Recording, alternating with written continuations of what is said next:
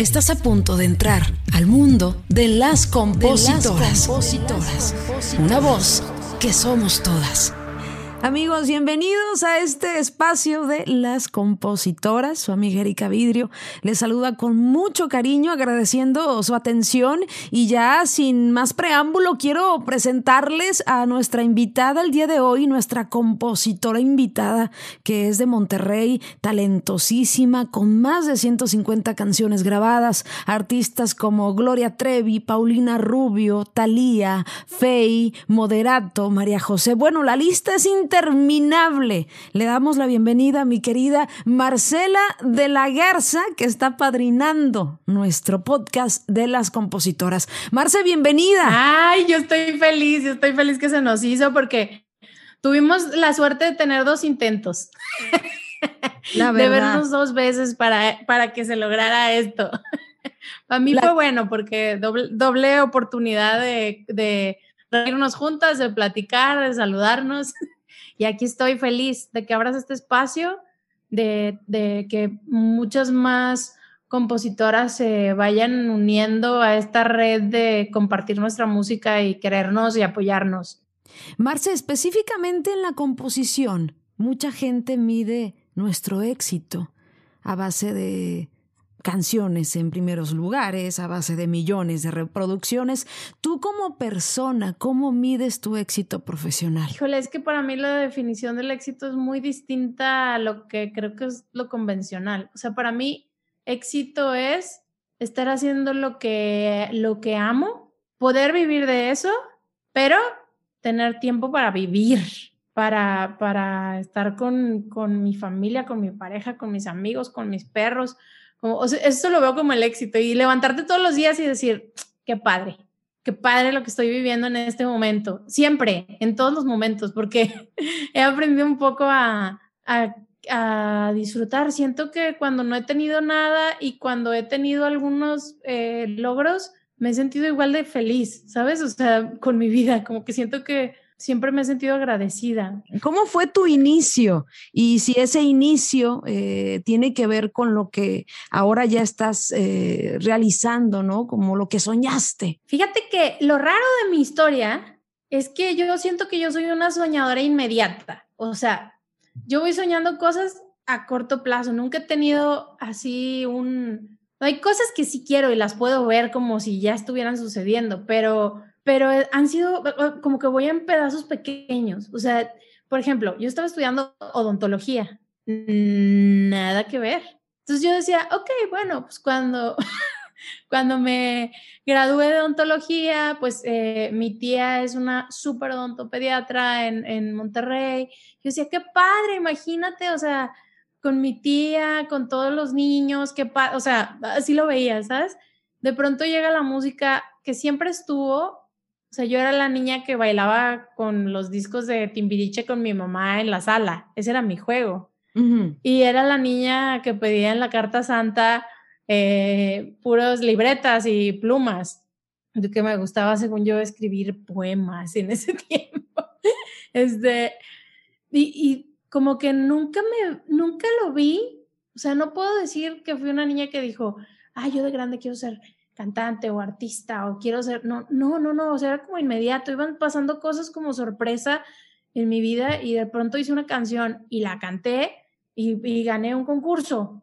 Y entonces gané un concurso y dije, ah, a lo mejor sí puedo cantar un poco, o sea, porque pues... Te motivó un poco, ¿no? O sea, como que te motiva, te impulsa, ¿no? Exacto, entonces los sueños eran como pequeños y luego decía, ay, mira qué padre estaría cantar en un lugar y aprender pues a cantar y a ver cómo se siente la gente y entonces entré a un lugar que me pagaban nada, así una, nada, nada, te juro que era puro amor al arte y estuve casi 10 años trabajando ahí cantando, o sea, pero cada noche se volvía como un reto bien padre que obviamente no ibas por lo que te pagaban, pero yo iba por lo que sentía. Y es que es un agasajo, hacer lo que amas, hacer lo que te gusta, una bendición total. ¿Qué es lo que más tú disfrutas de este asunto de, componer, de, de la música en general? Cuando haces las canciones, cuando estás con el artista, cuando vas al estudio a grabar el demo con el productor, cuando lo mandas y estás de que, ay, ¿qué habrá pasado? ¿Le habrá gustado? ¿No le habrá gustado? O sea, toda esa parte para mí es lo divertido del business. Luego viene que bueno, ya la colocaron, ahora te hablan para no sé qué, ahora que los registros, ahora que las divisiones, ahora habla con fulanito. Eso, es lo más triste. me choca eso. Obviamente, otra cosa que disfruto muchísimo son los conciertos, porque siempre he sido, yo recuerdo la primera vez que fue un concierto, la impresión que tuve, o sea, fue algo impresionante para mí ver las luces y ver a los artistas cantando y escuchar las canciones tan fuerte que sentías que te salían del pecho, ¿sabes? Como que te retumbaba el bajo así en el pecho. ¿Qué fue ese, ese, ese, primer pensamiento cuando escuchaste corear una canción tuya? Eh, pues has tenido grandes éxitos con Gloria Trevi, con eh, Faye, con varias gente importante. ¿Qué sentiste cuando escuchaste a la gente así como corear tu canción y, y verlo con tus propios ojos, no? Fíjate que tuve un regalo grandísimo porque la primera vez que lo escuché así en un auditorio fue con Esa hembra es mala. Y sucedió que, que Gloria había llegado a un evento y tuvieron de pronto eh, una falla, la gente del evento, una falla.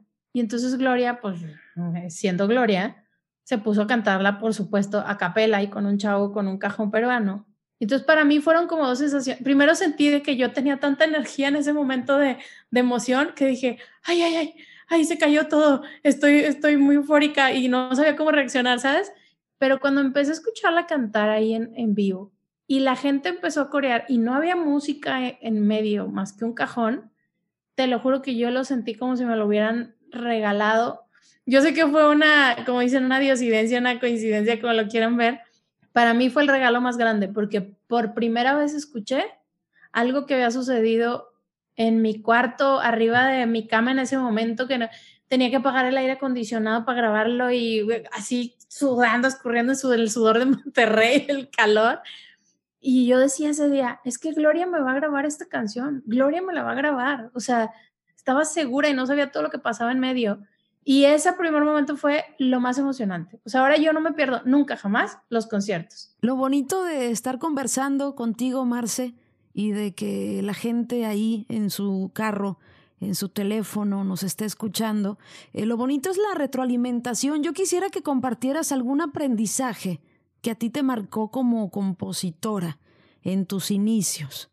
A mí algo que me ha servido mucho es que yo nunca tuve el concepto idealizado, por ejemplo, de la editora. Y yo me doy cuenta que ahora pasa mucho. O sea, de repente se me acerca un chavito y me dice, oye, es que yo hago canciones, no sé qué. Le digo, qué padre, ¿cuántas canciones has hecho? No, pues tengo una y la otra la tengo como a la mitad, pero esa que tengo creo que es muy buena. Ok, perfecto. Esa que tienes es muy buena. ¿Ya la revisaste muchas veces? Sí pero es que yo no tengo editora y así nunca voy a colocar mis canciones. Yo decía, es que yo al principio ni sabía que una editora qué hacía. O sea, gracias a Dios, eh, los golpes, los dos primeros golpes que sí me apoyó la editora para acercarlos a la escucha, me abrieron muchas puertas, pero de ahí yo me fui moviendo.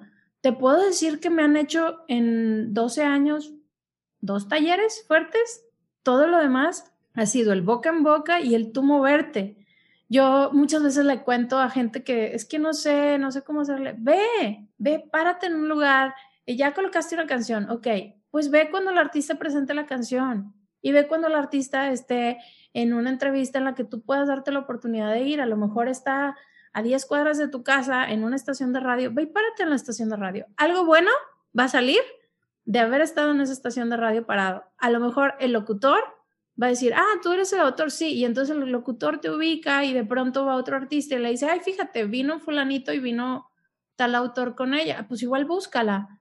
No sabes de dónde va a salir esa oportunidad y creo que eso es bien, bien importante porque le echamos la culpa a mucha gente. Eh, le echamos la culpa a la editora, le echamos la culpa a la industria, esa es mi palabra favorita que usa la gente, la industria. Ha sido muy mala conmigo y no sé qué, pero eres tú moviéndote. Ahora, no hagas una canción, haz 200, 300 canciones. O sea, de pronto le vas a pegar. Ya está por lógica. Si tú avientas, si yo me pongo ahorita a aventar así a, un, a una diana, a aventar dardos, pues si aviento dos, pues tengo muy poquitas oportunidades. Pero si aviento 50 hasta que me duele el brazo, alguna llegará cerca del blanco. Ya no te digo al blanco, pero cerca del blanco. Comparto esa filosofía porque yo sé que, y más la gente que va empezando, porque ya nos tocó iniciar en la composición y de repente escribes una canción y supongamos que llevas, no sé, cinco canciones y te clavas con esa canción y dices, es que este es mi éxito, esta es mi canción, en vez de seguir siendo creativo, de crear, crear, crear, crear. Yo no soy de las que piensa que, que ay, esta la voy a guardar porque ya no creo hacer una, canción como esta, ¿no? Yo soy de soltar, soltar. Yo creo que la creatividad es precisamente lo que dices, ¿no? Un constante movimiento y obviamente cuando ya sacas una canción que te gusta, confío en que tu cerebro va a llenar ese espacio con una mejor. Pues esa mentalidad, fíjate, eso que me dices, así me lo dio como un consejo Gloria, una vez que yo traía como mucha aprensión con un tema y me habían pedido que si la podía entregar y la verdad es que me acerqué en modo amiga y así de, por favor, dame un consejo. O sea, porque yo siento que este tema no lo debería soltar en este proyecto y a lo mejor me lo tengo que guardar. Me dice, ¿tú sientes que ese es tu mejor tema? Le dije, sí. Me dijo, suéltalo. Y hace cuenta que era lo que yo no me esperaba. O sea, mi mente pensaba que me iba a decir, no, entonces quédatelo y, y guárdalo y, y espera el momento, ¿sabes? Y me dijo, suéltalo. Me dijo, la única manera, la única forma en la que tú te obligues a hacer un tema mejor es soltar el mejor que tienes. Y me dijo, y te lo prometo que, o sea, Dios ha sido muy bueno contigo y te lo prometo que te va a regalar otro. Y hace cuenta que ese día aprendí que hay que acomodar, o sea, hay que soltar. y de repente veo chavitos que me dicen, es que yo hice una canción, pero es mi primera canción, por ejemplo, de urbano. Y yo siento que está muy buena y ahorita me habló una chava independiente que la quiere grabar y pues no sé qué hacer porque igual me tengo que esperar. Le dije, yo prefiero que tengas en tu currículum 15 independientes que te grabaron y de pronto, y que tú puedes enseñarle a alguien en, en, una plataforma música que ya te grabaron y que de pronto venga uno grande y te grabe, a que tengas 15 canciones en el cajón. Si me pides un consejo, sácala. Ahora, tampoco te voy a decir, dásela a alguien que no la va a defender, que no le va a importar, que no, obviamente, sí, dale, obviamente son canciones que salen de nosotros. O sea, la diferencia entre este trabajo y tal vez otros es que estos son pedacitos de nuestra, o sea, de vida, ¿no? De nuestro ser, de, nuestro ser, nuestro corazón. Y si hay proyectos que de repente eh, tú por ser grabada, porque ya me pasó al principio, voy a ser muy honesta y, y, de repente se da mucho en el regional que, que, oye, te las destrozan, o sea, ni siquiera tienen el amor ¿no? Yo no hablo ni siquiera de tener presupuestos de inversión, yo hablo de que si eres un artista, un intérprete, oye, por lo menos ten la decencia de ponerle un poco de profesionalismo, o sea, tampoco quieras hacer una producción desde tu teléfono o, simplemente que te pases por las patas la, la, letra que uno escribe con tanto amor, que le quieras cambiar sin decirle al autor, o sea, son muchas cosas que uno debe considerar, pero sí estoy de acuerdo, Marcia, en que uno no debe tener miedo. Yo creo que precisamente de ese aprendizaje de estar soltando temas viene lo que ya dijiste, que es una exigencia. O sea, ya solté un tema que fue un éxito. Ahora, ¿qué sigue? Voy a hacer otro éxito. Tengo que rasparle al corazón y exigirme más, ¿no? Porque mira, te tengo una historia eh, que me pasó muy especial. Ahora acabo de ver a María José, que la amo con todo mi ser, la adoro, es una linda. Este, y María José, estábamos recordando cómo nos conocimos. Y fíjate, o sea, todos los que estén escuchando, tomen esto como un ejemplo de algo que les puede pasar de mil formas distintas, pero puede ser. O sea, yo eh, cantaba en un lugar que te digo aquí en Monterrey que se llamaba La Tumba, que era un, lugar como una peña, iban puros trovadores y yo era la única que cantaba pop, ¿no? Entonces, pues, pero pues siempre me trataron increíble ahí. Total, eh, es donde te digo que iba por amor al arte. Total, un día eh, yo hago una canción de broma, porque a mí me gustaba en mi show, eh, si se podía llamar show, en mi hora de cantar, hora y media, este, me gustaba pues que la gente se riera, pasar por diferentes lugares. Y entonces como que agoté los recursos de las que ya existían y un día me inventé una.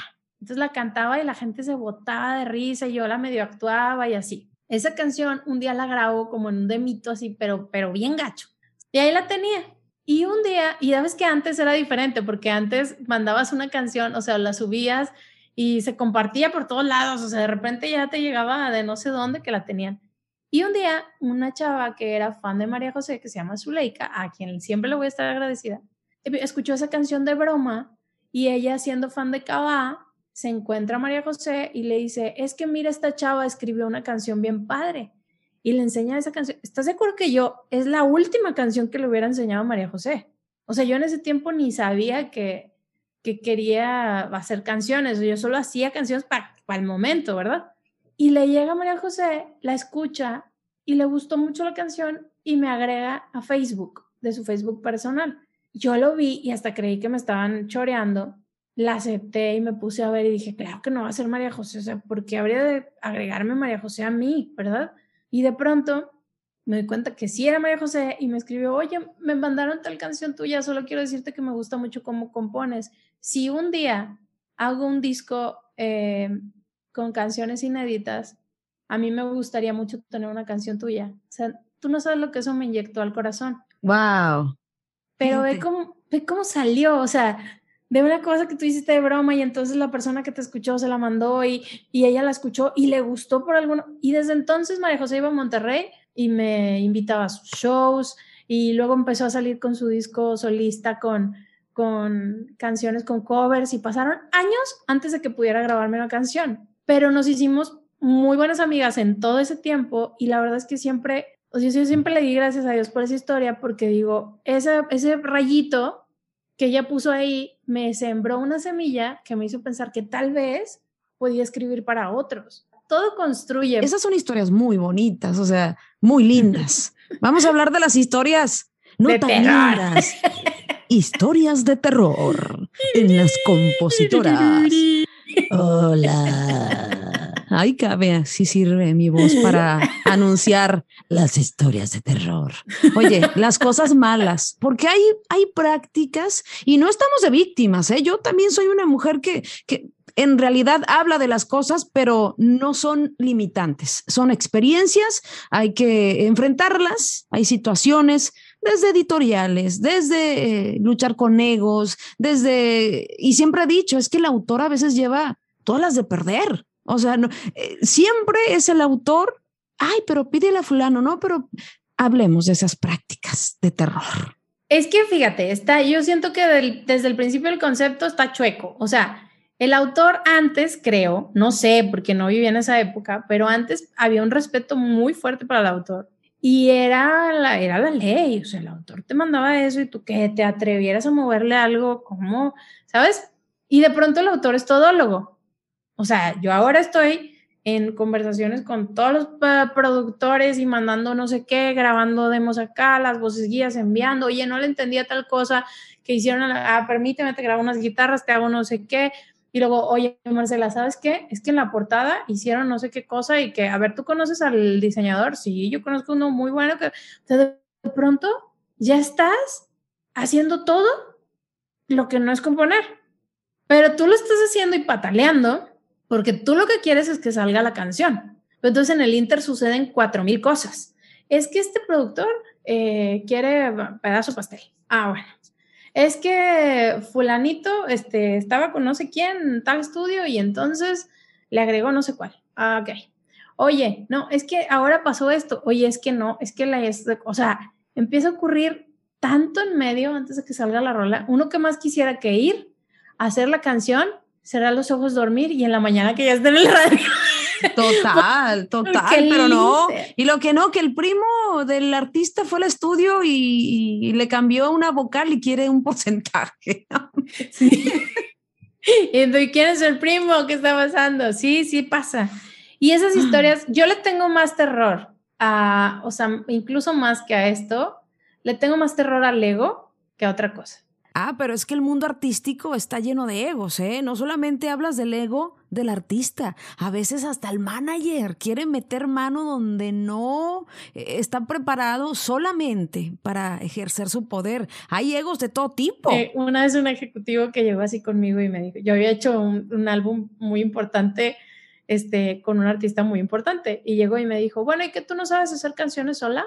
Así. Ah, y entonces yo contesté, le dije, sí, si necesitas que te mande una canción, yo... O sea, en otro momento sé que cualquiera se hubiera ofendido y le hubiera contestado grosero, pero dije, yo contesto desde como soy yo.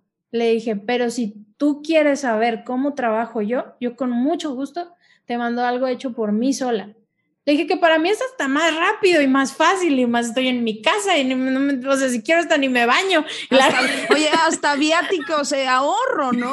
O sea, hasta viáticos. Pero siempre en la industria, ay, perdón la palabra que te choca, en la industria siempre te vas a encontrar con comentarios de todo tipo, ¿eh? O sea, ese es el pan de cada día. Eh, yo estoy luchando, eh, Marce, yo sé que en la música pop, que es donde más te has desenvuelto, ¿no? Eh, hay muchas compositoras mujeres, hay como una, una eh, unión de repente, porque yo te veo con varias artistas mujeres escribiendo y no pasa en el regional, no pasa igual en el regional. Hay muchísimos eh, espacios, siento, que podríamos tener para las mujeres compositoras, porque hay muchas mujeres compositoras queriendo entrar a la música popular pero creo que también el, ese tipo de comentarios que nos hacen, eh, algunas no tenemos la fortaleza para eh, decir, no, a ver, ¿cómo que no sirvo para esto? Ahí voy, ¿no? Erika, o sea, yo el día que te conocí, a mí me habían platicado de ti, pero no te conocía. Y luego, yo estábamos en un evento en, Ciudad de México, ¿no? Ciudad de México. Y estaba yo en mi cuarto y tú estabas haciendo soundcheck y empecé, empecé a escucharte cantar y yo me salí de mi cuarto en calcetas y me asomé porque te quería ver. O sea, yo quería saber quién eras. Y, y, luego te veía y yo decía, es que es como un artista, porque ibas súper arreglada, bien guapa, o sea, como que todo el mundo, todas las cámaras te voltearon, o sea, dije, wow, qué padre, o sea, qué padre eso que tiene no sé, y luego cuando tuvimos la oportunidad de platicar, dije, ay, aparte es bien buena onda. no sé, sentí padre, pero porque yo te admiro mucho algo muy cañón. El regional a mí se me hace un mundo mucho de hombres, o sea, es un mundo de hombres, es un mundo, yo lo he visto, a mí me tocó un empresario súper importante que llegó y me saludó de mano y me dijo mi nombre, o sea, me dijo, Marcela, ¿cómo está? Marcela de la Garza, y me agarró así la espalda y yo, muy bien, señor, que no sé qué, eran puros hombres y solo yo de mujer en una reunión que habían hecho de, de, ejecución pública. Y te estoy hablando, eran 50 hombres y solo yo de mujer. Entonces este señor, no, que no sé qué, Marcela, que sí, muy bien, usted que le ha ido, no sé qué. Y al final dice, bueno, les voy a dar mis tarjetas para que todos los compositores me manden sus canciones. Ya saben que aquí tienen su casa, no sé qué. Estoy yo y me salta. Y el que sigue y el que sigue ahí, o sea, yo todo lo veo como si fuera capítulo uno, un título, haz de cuenta, si yo veo como si fuera un libro de instrucciones. eso sería el machismo en su máximo esplendor. Total. ¿En serio? Te lo pero, juro, él, pero... Él, sabía que eras compositora, obviamente. Y él llegó felicitándome por los éxitos que habíamos tenido en conjunto con varios artistas. O sea, llegó sabiendo perfecto lo que yo hacía y me saltó. Pero ese día yo entendí, o sea, en lugar de ofenderme, yo entendí que, que iba a disfrutar mucho más cuando alguien me grabara ahí. Dije, el día que eso suceda va a ser realmente por talento. O sea, de verdad, porque me van, o sea, entonces cuando yo te conozco a ti y me dicen, es la mujer más grabada en el regional, yo dije, pues es que no nada más es súper talentosa, ¿no? o sea, aparte es súper hábil. O sea, porque es alguien que sabe moverse incluso en un mundo de hombres y, y, y destacar y ser o sea, ser una opción en su libreta, porque ellos tienen en su libreta opciones y está este, este, este y este. Es más, Erika, te doy una pregunta. ¿Tú mandas tus demos cantados por ti o cantados por un hombre? De los dos. Te voy a ser franca. Cuando el artista ya me ha grabado, Exacto, Cuando el artista ya me ha grabado, yo mando mis canciones con mi voz. Cuando es un artista que quiero de alguna manera no conquistar, pero sí quiero que, que me grabe, intento hacer un demo con una voz neutral de un hombre o por lo menos que tenga una similitud. Así funciona en el regional. A mí en lo personal me ha funcionado, ¿no? Pero si tú me dices cómo me siento yo confortable con mi voz y en mi versión, o sea, definitivamente. Y de hecho, las canciones más eh, importantes que me han grabado, les he mandado mi demo con mi guitarra y mi voz. Exacto, pero fíjate hasta dónde va la situación. O sea, no quiero sonar a ultra feminista y esa onda porque tampoco me gusta irme a los extremos, pero a mí, o sea, instrucción. En regional, tú mandas todo grabado por un hombre. Instrucción. O sea, no porque, entonces yo digo, pero es la misma canción, o sea, hay una IR, me imagino, una persona encargada de seleccionar las canciones para el disco, a la que le debería dar igual, siento yo, escuchar la canción cantada por un hombre que por una mujer, porque la canción es lo que me importa, no me importa la cantante. Yo, yo estoy de acuerdo. Quiero, Marce, que nos compartas las canciones consentidas. Yo sé que son muchas las que has escrito, pero yo sé que hay algunas que han marcado por alguna razón eh, tu carrera como compositora. Mira, yo le tengo mucho cariño a esa hembra es mala porque fue mi conecte con una relación amistosa y laboral muy importante que ha sido la de Gloria Trevi. A le tengo un cariño especial. A No Querías Lastimarme le tengo un cariño muy especial porque es la canción con más reproducciones de, de todas las que hemos hecho y, y, ha sido una cosa muy bonita. O sea, esa canción desde que la terminamos sentimos como una euforia, o sea, era algo tan raro tener la certeza que iba a funcionar. Le tengo mucho cariño a otra canción que no fue sencillo, pero es muy especial para mí porque eh, por lo que te contaba de María José y todo ese rollo y porque hubo ahí un lío de, de disqueras de cosas y, y, dije, voy a hacer una canción yo sola en mi casa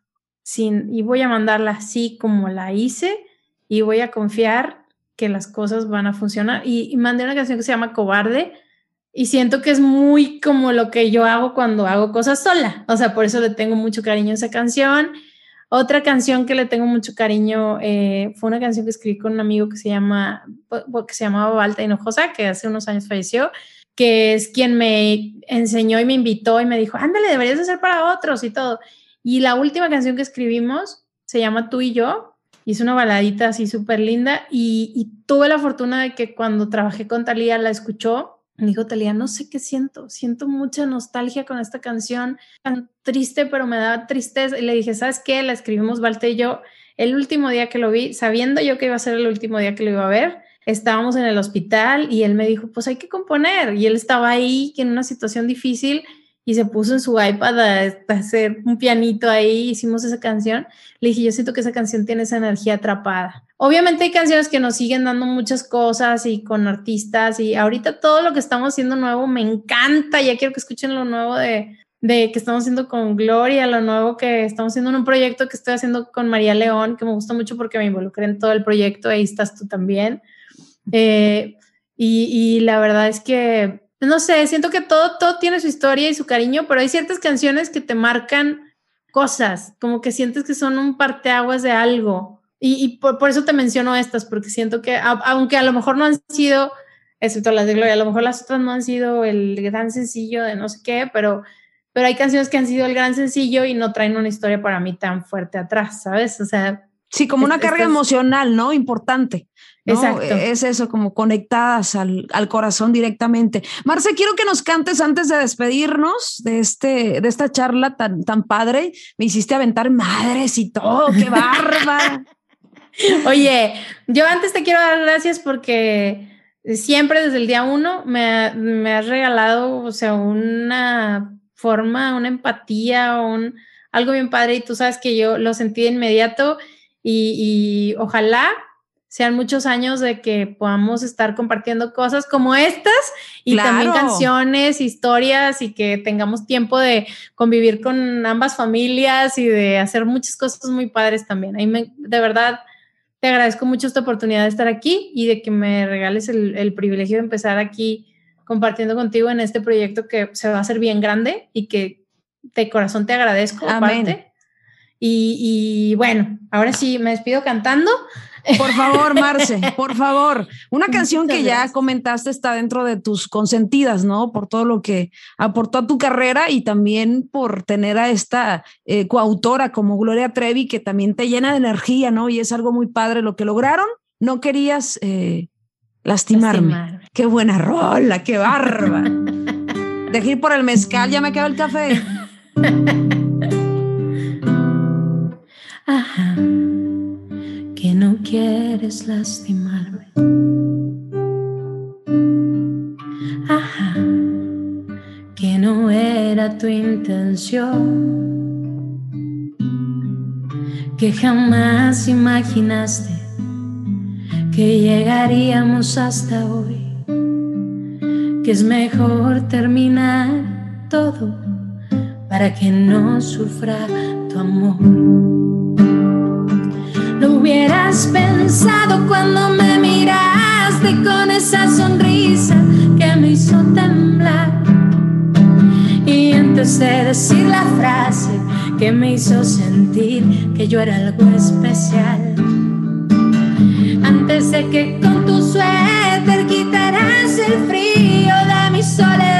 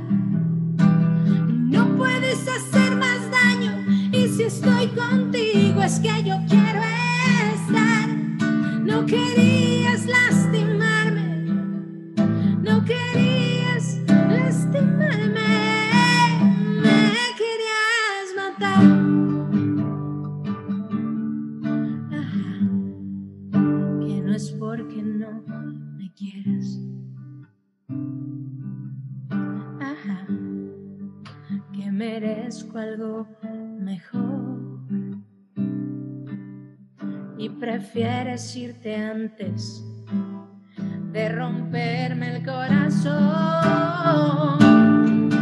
Lo hubieras pensado cuando me atrapaste en las cuatro paredes de tu habitación. Cuando bajaste mis defensas y me hiciste frágil con esa canción.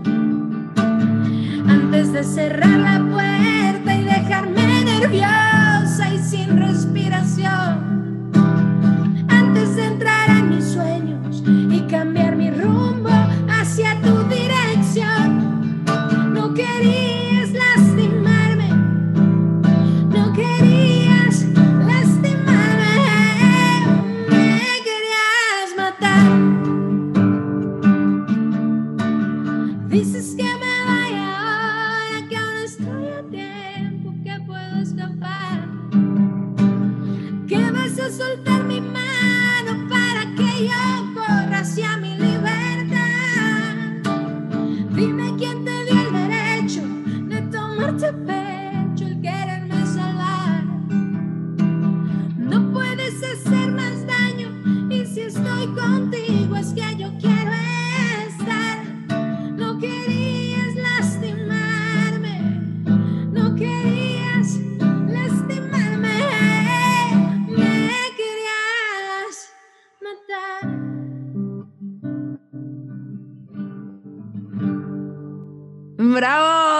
Bella canción, qué intensa, amiga, qué intensa, qué bonita. Es que tiene todo la canción, tiene todo la canción y bueno, ya, eh, no hace falta eh, decir lo que es, ¿no? Lo que representa para eh, tanta gente, es un éxito total. Querida Marce, gracias por el tiempo, tus redes sociales, por favor, para que te sigamos y, chequen su música. También es una mujer que, que eh, tiene, ¿no? Una voz ahí con canciones eh, muy bonitas de cuestión de la fe y eso, y, y sobre todo tu energía, Marce, que es súper bondadosa, e- eres un ser con mucha luz y de verdad te agradezco este espacio, así es que comparte tus redes. Muchas gracias, Erika, por todo. Y gracias a todos por escuchar. Eh, mis redes sociales, arroba Marcela de la Gars. Hasta la Z porque no me cupo la A. Marcela de la Gars. Y aparte suena bien coqueto, ¿a poco no? Marcela de la Gars en Instagram, Marcela de la Gars en, en Twitter. El Facebook, la verdad es que no le hago mucho caso, pero pues si quieren pasar también por ahí, siempre estoy en Instagram, eso sí. Entonces, eh, muchas gracias y muchas gracias por este espacio y, y ojalá sea la primera de muchas pláticas, porque tú y yo, no, hombre, nos podemos durar aquí 10 horas. Gracias por escucharnos. Te esperamos el próximo jueves en otro episodio más de Las Compositoras, una voz que somos todas. Recuerda seguirnos en nuestras redes sociales como Las Compositoras y darle seguir a nuestro perfil para tener más visibilidad en este podcast.